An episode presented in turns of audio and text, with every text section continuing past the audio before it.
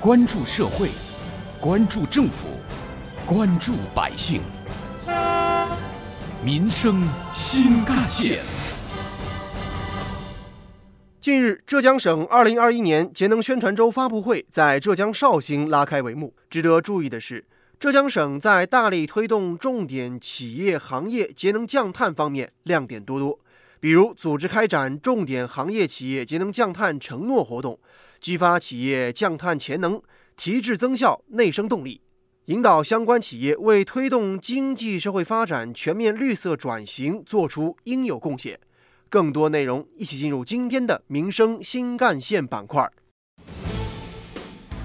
挖掘新闻真相。探究新闻本质，民生新干线。听众朋友们，早上好，欢迎收听今天的民生新干线，我是子文。按照国家发改委等部门的部署，今年的八月二十三号到二十九号举办二零二零年度全国节能宣传周，主题是节能降碳、绿色发展。今年全国节能宣传周在活动内容上系统的回顾了“十三五”节能工作成效，同时全面总结了“十三五”期间全国节能工作进展和内容，加大宣传力度，充分体现节能提效对促进经济社会全面发展、绿色转型的重要作用。“十三五”以来，浙江率先探索出一条体现浙江特色又可供全国复制的能源资源市场化配置之路。社会各界积极参与到节能降碳、绿色转型的工作当中来，取得了一批节能的新技术、新装备和新成果。今年的五月十二号，国家发展改革委办公厅复函同意以国网浙江省电力有限公司双创中心为主体，设立国家绿色技术交易中心。交易中心致力于以绿色技术交易为驱动力，引导技术创新，促进成果转化。推动构建市场导向的绿色技术创新新体系。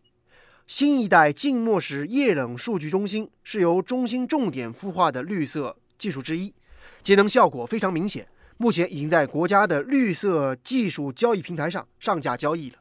国家绿色技术交易中心国网浙江双创中心项目部经理陈丹飞：目前数据中心行业的主要痛点有三个方面：一是附加能耗高。二是数据中心产生的热量无法被回收和有效利用，三是政策收紧，在能源双控制度约束下，能耗指标十分紧缺。为此，我们着手研发低碳绿色技术及理念设计的静默式液冷数据中心产品。陈丹飞告诉记者，液冷技术有非常多的分支，相较于其他的液冷方式。静默式液冷散热效率更高，因而本项目采用了单向静默式液冷，将 PUE 控制得更低。但由于单向液冷的技术难度更高，涉及精细流场、高稳定性冷却液研发等核心技术难点，因此呢，此前一直没有能够快速的应用。针对刚刚提到的技术难点，我们做了重点功课，并取得了技术突破。首先，冷却液方面，现在液冷使用的冷却液价格非常高昂。我们成功的研发了高可靠、高安全、低成本的冷却液，成本仅是三 M 同类冷却液的十分之一。值得注意的是，浙江省在大力推动重点行业企业节能降碳方面也是亮点多多，比如组织开展重点行业企业节能降碳承诺活动，激发企业节能降碳提质增效内动力。引导相关企业为推动经济社会全面发展、绿色转型做出重要贡献，这其中就包括镇海炼化的低温热联利用节能项目。中国石化镇海炼化公司生产部生产技术室副主任刘志燕告诉记者，化工企业生产过程当中往往会产生大量的低温余热，而充分利用这部分低温余热，可以促进节能减排。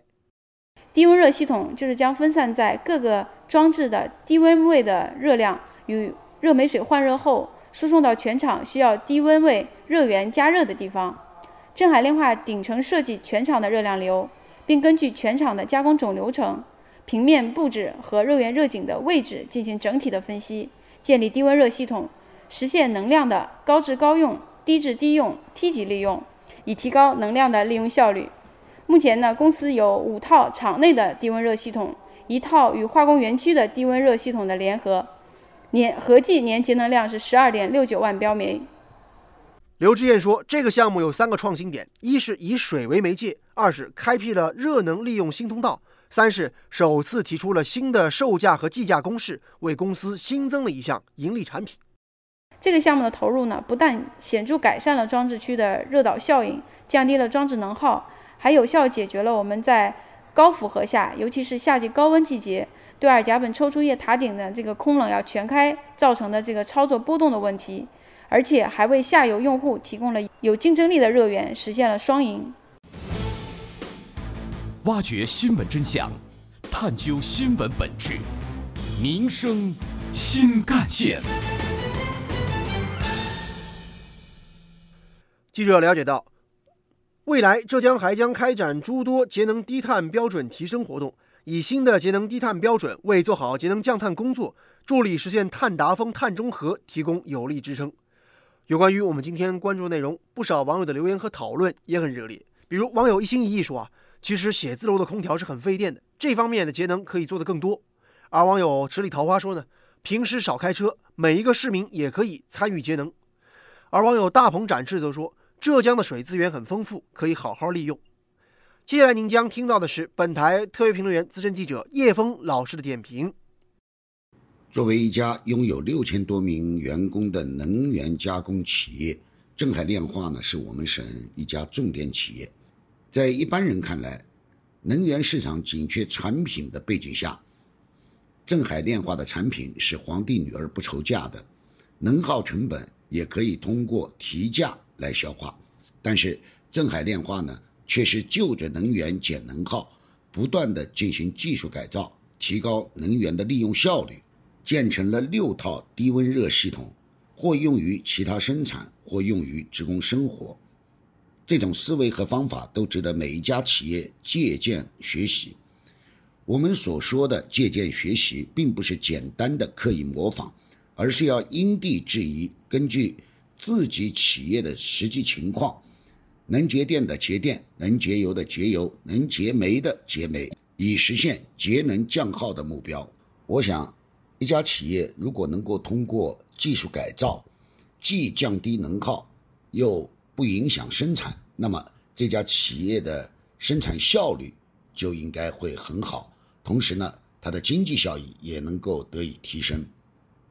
我省还有哪些体现浙江特色、可供全国复制的节能新技术、新装备和新成果呢？更多详细内容，我们将在下期节目继续为您关注和揭晓。